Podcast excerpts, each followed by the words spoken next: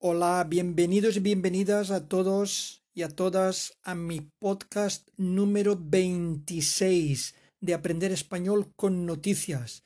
Aquí está José de nuevo y voy a leeros los titulares de esta semana. Pero antes, eh, desear que estéis todos bien y vamos a comenzar con una frase para motivarnos. La frase de hoy. Los buenos se quejan, los mejores se adaptan. Repito, los buenos se quejan, los mejores se adaptan. Esta frase es de nuestra nadadora olímpica Ona Carbonell. Ona Carbonell, aparte de ser una nadadora, una nadadora excepcional y tener un un medallero amplio, eh, fue campeona del mundo en 2019. Decimos la frase una vez más, los buenos se quejan, los mejores se adaptan. Tenemos que adaptarnos a lo que nos echen, a lo que nos venga, y creo que la mayoría lo estamos haciendo bien. Primer titular crece el consumo de antidepresivos por culpa de la pandemia. Repito, crece el consumo de antidepresivos por culpa de la pandemia. Crece, aumenta, sube el consumo, el uso, la adquisición, consumo de antidepresivos por culpa de, a causa de la pandemia. Ampliamos titular. Los expertos cifran en un 4,8% el incremento de la demanda de ansiolíticos. La subida afecta a pacientes ya diagnosticados. El pasado mes de marzo casi 100.000 personas estaban medicándose. Esto es preocupante. Otra noticia relacionada. La larga pandemia provoca un aumento de la atención psicológica a menores. Repito, la larga pandemia provoca un aumento de la atención psicológica a menores. La larga pandemia quiere decir la pandemia duradera. En este contexto también valdría la pandemia interminable, larga, larga no larguísima. Provoca, eh, produce o causa un aumento, una subida, un incremento de la atención psicológica a menores, a jóvenes. Ampliamos. La demanda de estos servicios se incrementa hasta un 20%. Repuntan, quiere decir que aumentan, los trastornos de alimentación y el absentismo escolar malas noticias. Nuestros jóvenes se están cansando, todos nos estamos cansando, pero en el caso de ellos eh, se les ha robado, la pandemia les está robando unos años de juventud que ya no volverán. Entonces igual les cuesta un poco más de asimilar. Nosotros tenemos más resiliencia por la edad, por la veteranía, porque hemos vivido eh, dificultades anteriormente. Pero los jóvenes no están en la misma situación, una mayoría. Siguiente titular. España acelera la vacunación masiva para frenar la cuarta ola. España acelera la vacunación masiva para frenar la cuarta ola. Acelera quiere decir activa, estimula la vacunación masiva para frenar, para parar la cuarta ola. Ampliamos noticia las autonomías despliegan vacunódromos, esto va entrecomillado, vacunódromos, o son sitios que se han acondicionado para vacunar y no son hospitales. Vacunódromos. Entonces, las autonomías despliegan vacunódromos para cumplir el lejano objetivo de inmunizar al 70% de la población en verano. Este trimestre es clave ampliamos este subtitular también España acelera la vacunación masiva para frenar la cuarta ola y lograr el aún lejano objetivo de tener inmunizada al 70% de la población en verano. Las autonomías despliegan cada vez más vacunódromos para proteger al mayor número de personas en el menor tiempo, ahora que se prevé que lleguen muchas más dosis que hasta la fecha. Este trimestre es clave. El reto, si se cumplen las previsiones de la UE, Unión Europea, será inyectar en ese plazo al menos 30 millones de vacunas. Siguiente titular. Rusia acelera la maquinaria para lanzar su vacuna en la Unión Europea. Repito, Rusia acelera la maquinaria para lanzar su vacuna en la Unión Europea. Rusia acelera, vemos que se repite eh, la palabra acelera como en el, en el titular anterior. Rusia acelera, activa, estimula la maquinaria, en este caso el mecanismo, el dispositivo para lanzar, para proyectar, para impulsar su vacuna en la Unión Europea. Subtitular relacionado Europa tantea la viabilidad del fármaco, pero ni siquiera cuenta aún con una solicitud de autorización. Siguiente titular. Campaña de vacunas versus vacunas en campaña. Repito, campaña de vacunas versus vacunas en campaña. Versus, sabéis qué quiere decir frente a contra vacunas en campaña. Es un juego de palabras. Ampliamos titular. Sánchez usa la Moncloa para renunciar que en verano el 70% estará inmunizado. Perdonad. Sánchez usa la Moncloa para reanunciar. Reanunciar. Esto es una palabra, parece inventada. Para reanunciar que en verano el 70% estará inmunizado. Ampliamos. El presidente del gobierno, Pedro Sánchez, intervino ayer con una rueda de prensa atípica tras el Consejo de Ministros para anunciar, eh, bueno, lo que pone el subtitular es reanunciar, quiere decir anunciar otra vez, para anunciar que el 70% de la población estará vacunada para agosto como ya hizo Salvador Illa en diciembre. Una intervención con la que Sánchez podría haber incurrido en incumplimiento de nuestra legislación electoral al utilizar Moncloa, se refiere al Palacio de la Moncloa, para lanzar un mensaje claramente electoralista. Bueno, ya empezamos. Aquí estamos en campaña todo el año. Siguiente titular. Janssen garantiza vacunas para el 40% de valencianos antes de septiembre. Repito, Janssen garantiza vacunas para el 40% de valencianos antes de septiembre. Janssen, la firma esta de vacunas Janssen, garantiza, asegura, promete vacunas para eh, casi la mitad de los valencianos antes de septiembre. Siguiente titular. Sanidad recomienda en la práctica no vacunar con AstraZeneca. Repito, Sanidad recomienda, advierte, aconseja en la práctica no vacunar con AstraZeneca. Siguiente titular, también relacionado. Sanidad no pondrá AstraZeneca a menores de 60 por los trombos.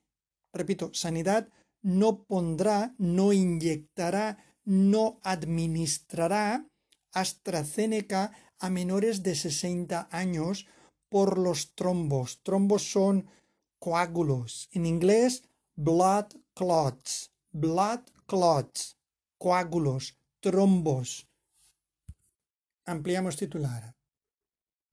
La Agencia Europea admite el posible vínculo, esto de posible vínculo está entrecomillado, la Agencia Europea admite el posible vínculo entre la vacuna británica y los casos de coágulos, pero cree que es segura. El gobierno pacta con las comunidades autónomas limitarla tras aplicar 2,1 millones de dosis, entre otros a policías, sanitarios y profesores. La decisión por precaución, estas dos palabras por precaución van entrecomilladas también, la decisión por precaución complica el calendario de vacunación 24 horas después de ser anunciado por Sánchez. Otro titular relacionado. Vacuna de AstraZeneca entre los 60 y los 90 años. Vacuna de AstraZeneca entre los 60 y los 90 años. El gobierno ha recomendado dar la vacuna AstraZeneca después de haber dicho cosas distintas antes. La última recomendación a fecha de hoy es vacunar con la vacuna AstraZeneca a la gente comprendida entre los 60 y los 69 años. Ahora, este titular anterior, eh, vacuna de AstraZeneca entre los 60 y los 90 años, es de otra comunidad autónoma, probablemente eh, que no será socialista, será oposición al gobierno, como siempre. Dime una cosa y como tú mandas y yo no, pues haré la contraria o te buscaré una pega. Pero los que mandan ahora hacen lo mismo cuando no mandan. Es un castigo que tenemos los ciudadanos. Mande el que mande, cuando dicta una cosa, la oposición a hacer lo contrario o a encontrarle pegas, aunque esté bien hecho. Entonces aquí no se aclara nadie con la AstraZeneca, ni los expertos. Esto es deprimente.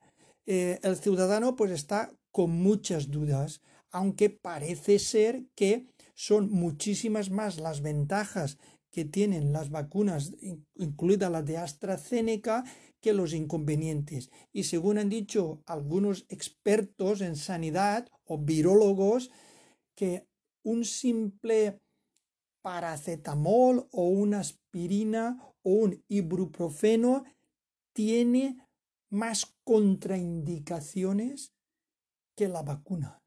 Pero la duda hace que los ciudadanos tengamos miedo.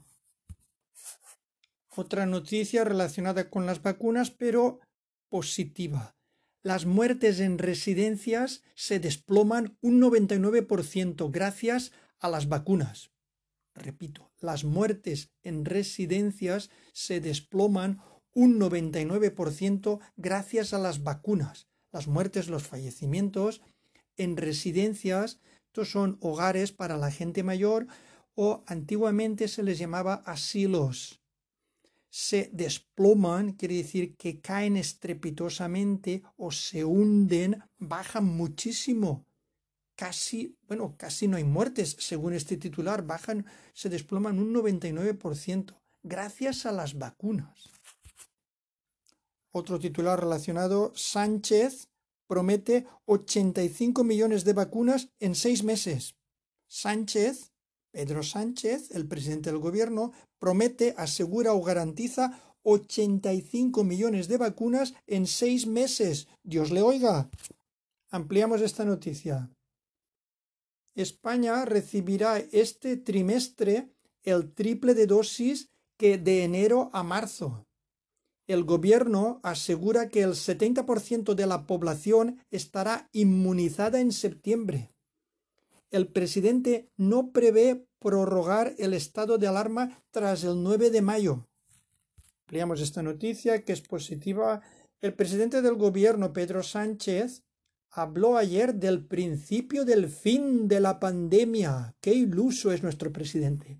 Gracias a la llegada en los próximos seis meses de 85 millones de vacunas con las que se podrá inmunizar al 70% de la población antes de septiembre. Sánchez lanzó un mensaje público de esperanza a la ciudadanía, eh, pero también al mundo económico.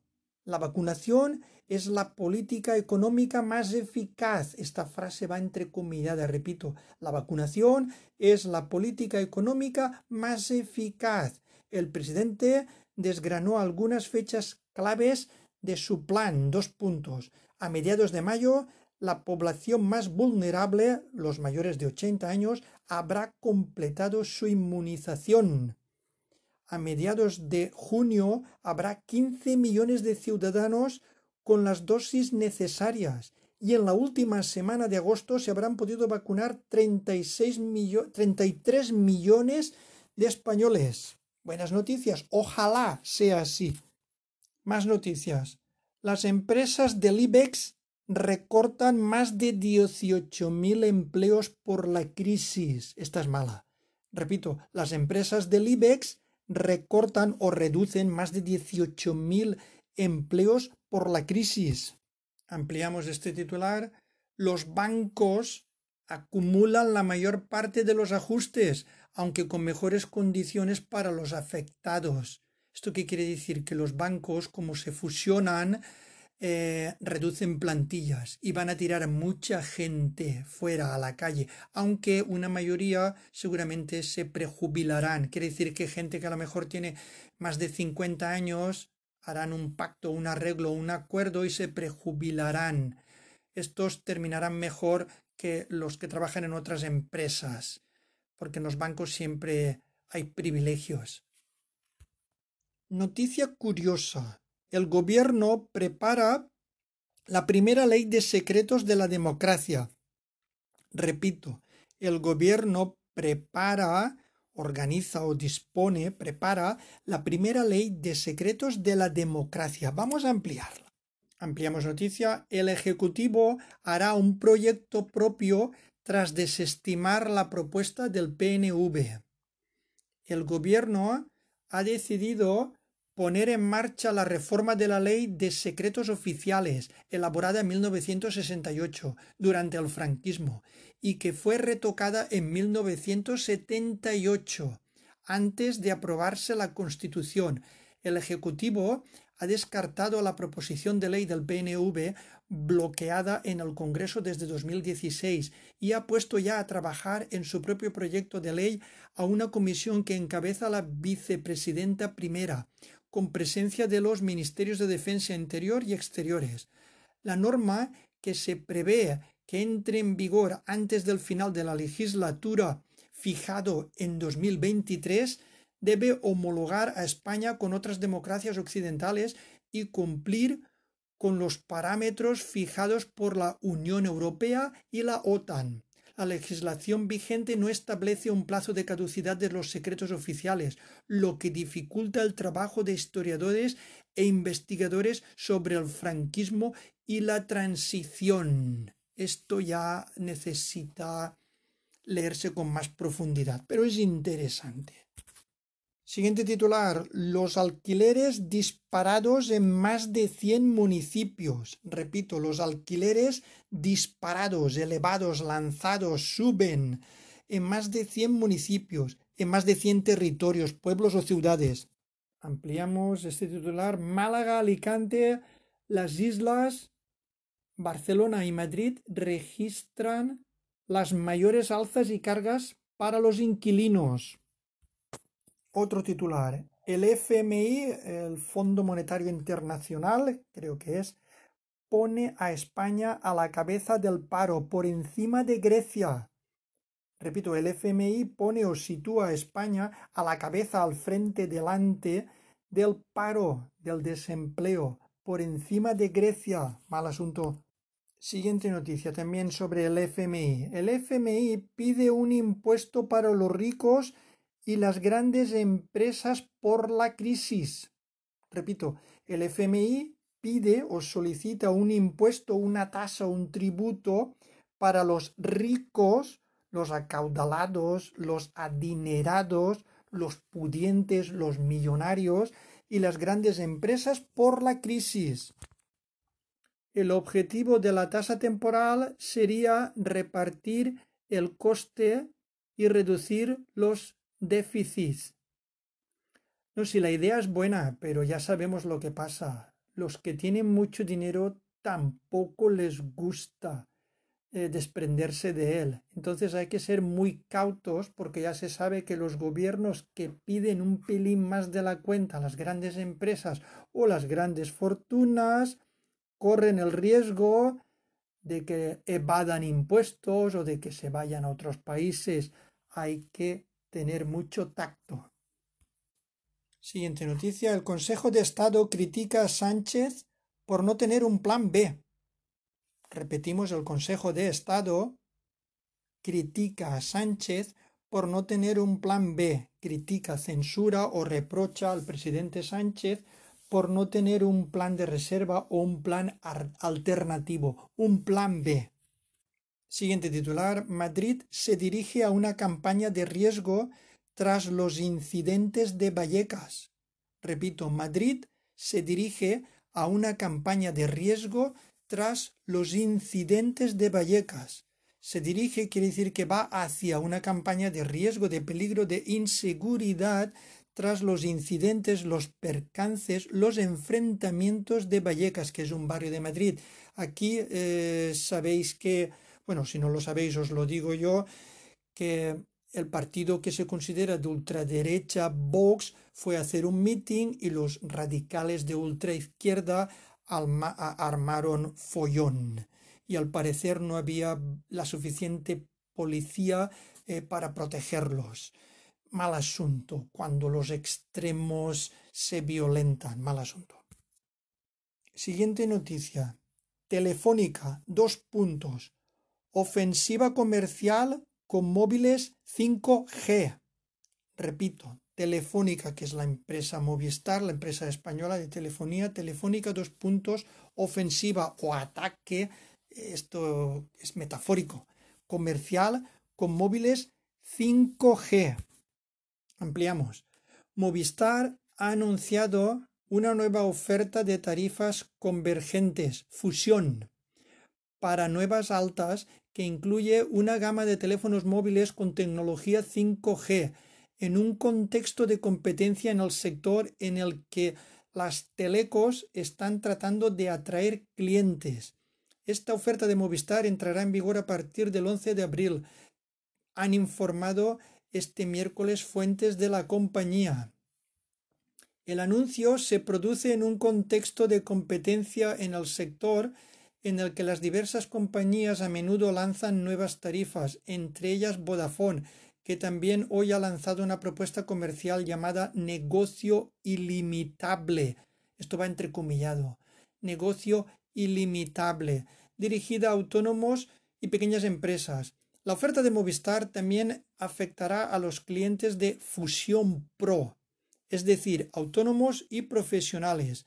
Este anuncio de Movistar afecta a los nuevos clientes, pero también a los actuales, que podrán pasarse al nuevo portfolio y disfrutar de las mismas ventajas si así lo deciden. Y esto se amplía un poquito más. Cuota extramensual hasta en 36 meses. En el caso de que el cliente quiera acceder a terminales distintos a los incluidos por defecto en la cuota mensual, podrá disponer de ellos por una cantidad extra mensual durante 36 meses que en función de la tarifa y de las prestaciones del móvil seleccionado oscilará entre los 2 euros y los 24. Los clientes actuales que no estén interesados en pasar al nuevo fusión no verán modificadas ninguna de sus condiciones. Interesante noticia. Otra noticia positiva. Teruel ya cuenta con la primera Guardia Civil al frente de una comandancia provincial, perdón, Teruel, la provincia de Teruel, la capital Teruel, ya cuenta, ya tiene, ya cuenta con la primera guardia civil, ya tiene la primera, creo que es una teniente coronel, teniente coronel, sí, eh, que es una mujer, está muy bien, mujeres al poder. Entonces, repito, Teruel ya cuenta con la primera guardia civil al frente de una comandancia provincial. La teniente coronel Silvia Gil se compromete a que los ciudadanos se sientan seguros. Muy bien, enhorabuena y que tenga suerte. Voy a terminar con una noticia curiosa que os hará pensar. Ahí va el último titular. La Virgen del confinamiento ya está en los terceros. Repito, la Virgen del confinamiento ya está en los terceros. Los terceros es el nombre de una capilla. Voy a ampliarla. Juan Manuel Martín García ha ejecutado esta talla en homenaje a las víctimas del COVID-19. El director espiritual de la Hermandad de la Cena, Juan Antonio Carrera Páramo, ya ha bendecido a la Virgen del Confinamiento, una talla de Juan Manuel Martín García, una obra creada por el escultor en los meses que ha durado el estado de alarma decretado por el gobierno por el COVID-19. El autor de la obra ha querido dar el citado nombre a esta obra por haberla esculpido cuando nadie podía salir a la calle. El autor día a día emitía a través de las redes sociales la ejecución de la Virgen, llegando a convertirse cada retransmisión en viral. En el interior existe una documentación con las personas fallecidas y contagiadas en ese tiempo, así como de los nombres de 800 niños. La talla está ubicada en uno de los altares de la capilla sacramental de los terceros, la sede de la cena. Ahí permanecerá hasta el 27 de septiembre, pudiendo ser visitada en el horario habitual de apertura de la iglesia. Como veis, esta noticia ocurrió a finales del año pasado, pero ha salido a la luz recientemente. Yo no sabía nada. Me parece curioso y no sé qué deciros al respecto. Veamos primero los pasos que se necesitan para proclamar a alguien santo. Mm, hay un proceso. ¿eh?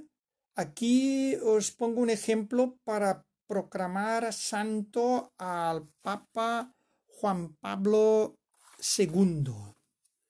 Su posible proclamación como santo por el Papa Francisco será el final de un largo proceso que consta de cuatro etapas y que sigue la Iglesia en todos los casos. 1. O primer paso. Siervo de Dios, el obispo diocesano y el postulador de la causa piden iniciar el proceso de canonización tras realizar una exhaustiva averiguación con personas que conocieron al candidato para saber si en verdad su vida fue ejemplar y virtuosa. Si se logra comprobar por el testimonio de estas personas que su comportamiento fue ejemplar, la Iglesia le declara siervo de Dios.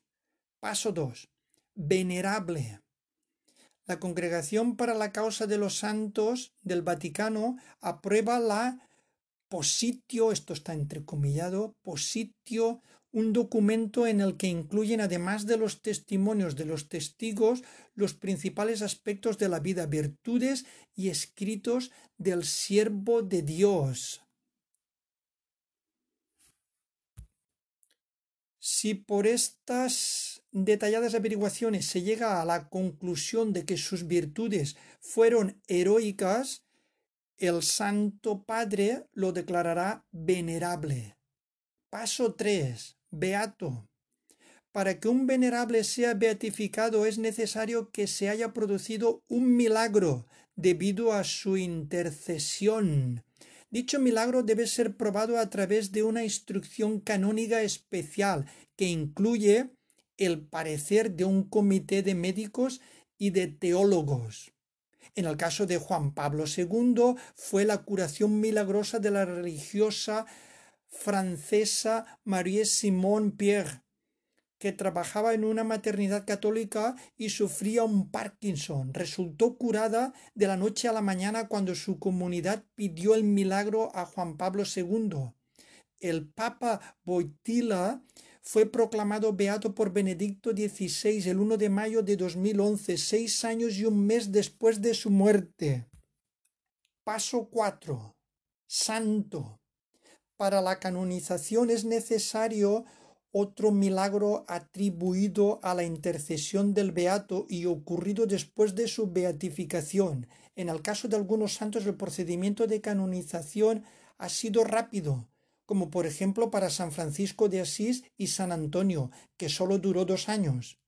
Pocos han sido declarados santos seis años después de su muerte, o a los quince o los veinte años.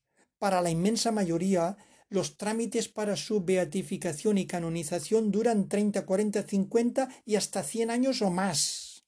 Para que veáis que esto no es sencillo. Los santos canonizados oficialmente por la Iglesia Católica son alrededor de 10.000, aunque los procesos tal como hoy los conocemos son relativamente nuevos del siglo XVIII. Entre a los santos surgían por aclamación popular Resumiendo y para acabar, proclamar a alguien santo o beatificarlo no es tarea sencilla. Entonces quiero hacer la siguiente reflexión. Después de ver los pasos imprescindibles que se necesitan para proclamar un santo, habrá que ser muy cuidadosos con este tema y no santificar imágenes de la nada, de la nada lo he entrecomillado. Porque a alguien se le ha ocurrido esta curiosa y oportunista idea. Mi opinión personal es que hay que ser muy cautos y respetuosos con los temas religiosos. ¿No creéis? Y después de esta curiosa y chocante noticia, que da que pensar, quiero terminar con un chiste. Os merecéis un chiste para que os riáis del mundo. Ahí va el chiste. Una chica le pregunta a un cura. La chica dice, Padre, ¿qué puedo hacer con mis pecados? Y el padre contesta, Ora, hija, ora. Y la chica dice, Son las once y media, padre. Repito, chica, Padre, ¿qué puedo hacer con mis pecados? Y el padre contesta, ora, hija, ora. Y la chica le dice, son las once y media, padre. Es malísimo, pero a la vez es buenísimo. Espero que lo entendáis y os riáis mucho. Cuidaros y hasta mi siguiente podcast. Adiós.